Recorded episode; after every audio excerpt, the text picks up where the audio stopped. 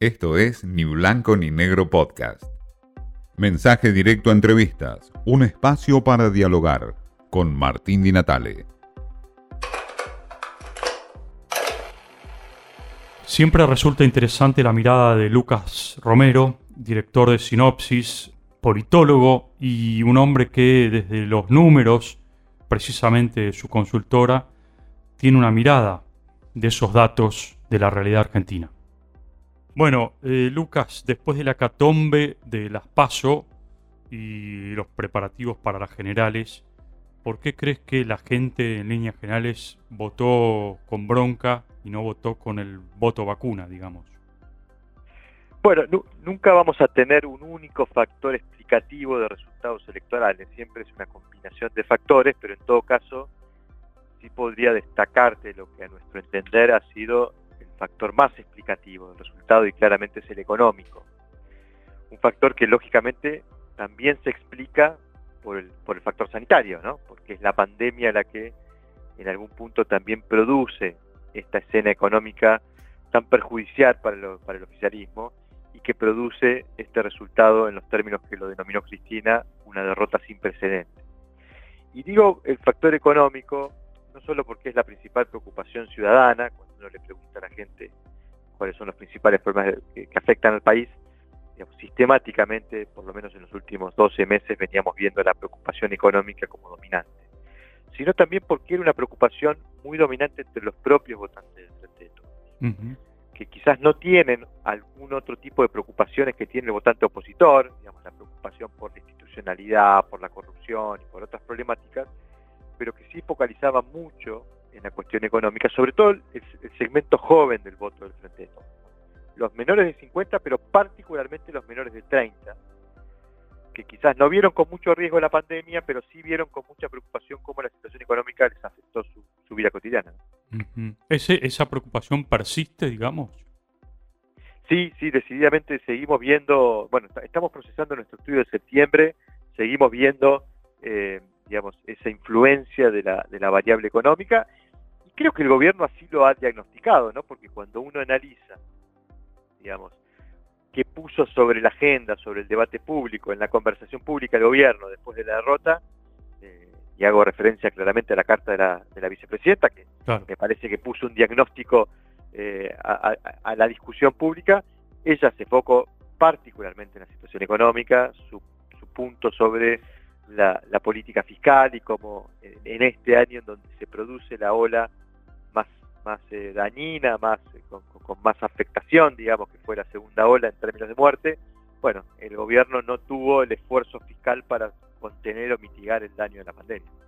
Ahora, Lucas, ¿vos crees que em, puede haber eh, tiempo y herramientas suficientes como para revertir por parte del gobierno nacional este resultado adverso? Bueno, va a depender de, cómo evolucione la situación, el escenario, qué impacto tengan las políticas económicas. No quiero, digamos, desatender eh, la importancia que pueda, que puedan, que pueda tener, eh, digamos, el, escenario en función de lo que, de lo que tengamos por delante.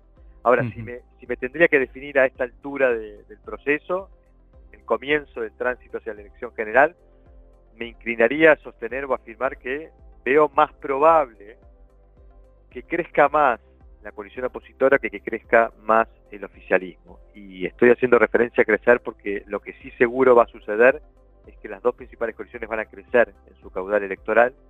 No lo digo por, por pronósticos, sino lo digo por los antecedentes. Los antecedentes nos hablan que las principales coaliciones suelen aumentar su caudal. Lo que sucede es que en los últimos cuatro antecedentes, por lo menos en la Argentina, desde que tenemos primarias, el voto no peronista es el que crece más fuerte que el voto peronista.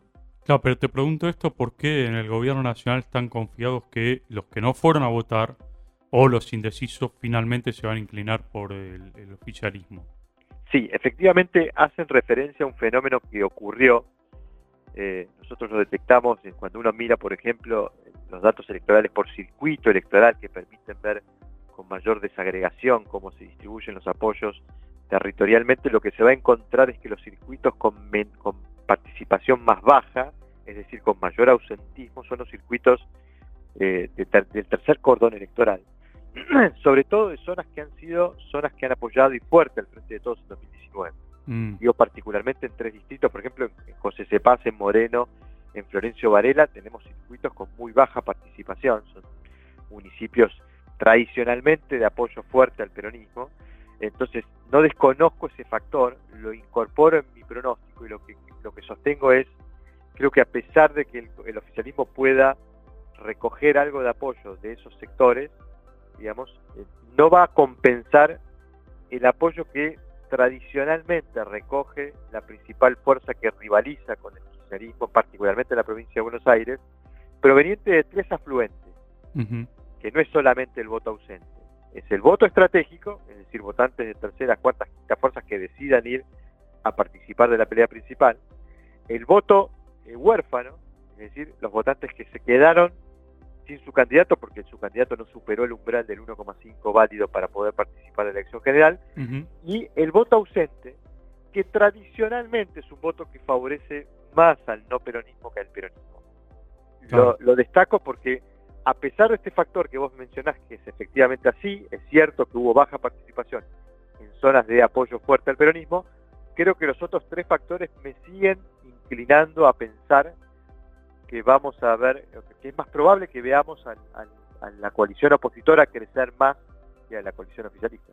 Lucas, una última, con una mirada hacia atrás y otra hacia adelante. Eh, eh, hacia atrás, el Olivos Gate y el vacunatorio VIP, ¿crees que incidió en el resultado? Y para una mirada hacia adelante, ¿crees que las medidas económicas que se están pensando van a ser suficientes como para eh, cambiar el rumbo? Bueno, respecto a la primera, sí, decididamente para mí fue un factor muy influyente. Y vos me dirás, pero no me dijiste que era la economía. Lo que pasa es que el Olivos Gay, o la, o la foto del presidente festejando el cumpleaños de su primera dama, le pone un aspecto muy cualitativo y nocivo a la, a la interpretación que la gente hizo de lo que sufrió en materia económica como consecuencia de la pandemia. ¿no? Porque si yo estoy sufriendo este deterioro económico como consecuencia de la pandemia, lo que voy a exigir de las autoridades que decretaron esas medidas de restricción es un comportamiento ejemplar. Entonces, el daño que le produjo a la autoridad presidencial eh, fue significativo, sobre todo porque además desarticuló la narrativa o la estrategia que tenía pergeniada el gobierno para enfrentar el desafío electoral. ¿De cuál era? Digamos, utilizar la pandemia como un factor exculpatorio del incumplimiento del mandato económico. No pudimos poner en marcha la economía porque ocurrió una pandemia. Y esa estrategia que era muy inteligente y era acertada y era la, era, era la estrategia, digamos, eh, eh, digamos, dominante que podía tener el, oficialismo para enfrentar este desafío electoral, quedó, digamos, manchada o, digamos, eh, afectada por esta situación de que la pandemia se le volvió un marco interpretativo negativo al gobierno. Cada vez que la gente escuchaba a Alberto Fernández hablar de la pandemia, del esfuerzo y de los daños que produjo la pandemia, seguramente a cada uno de los oyentes, de los eh, televidentes, se le venía la imagen del festejador.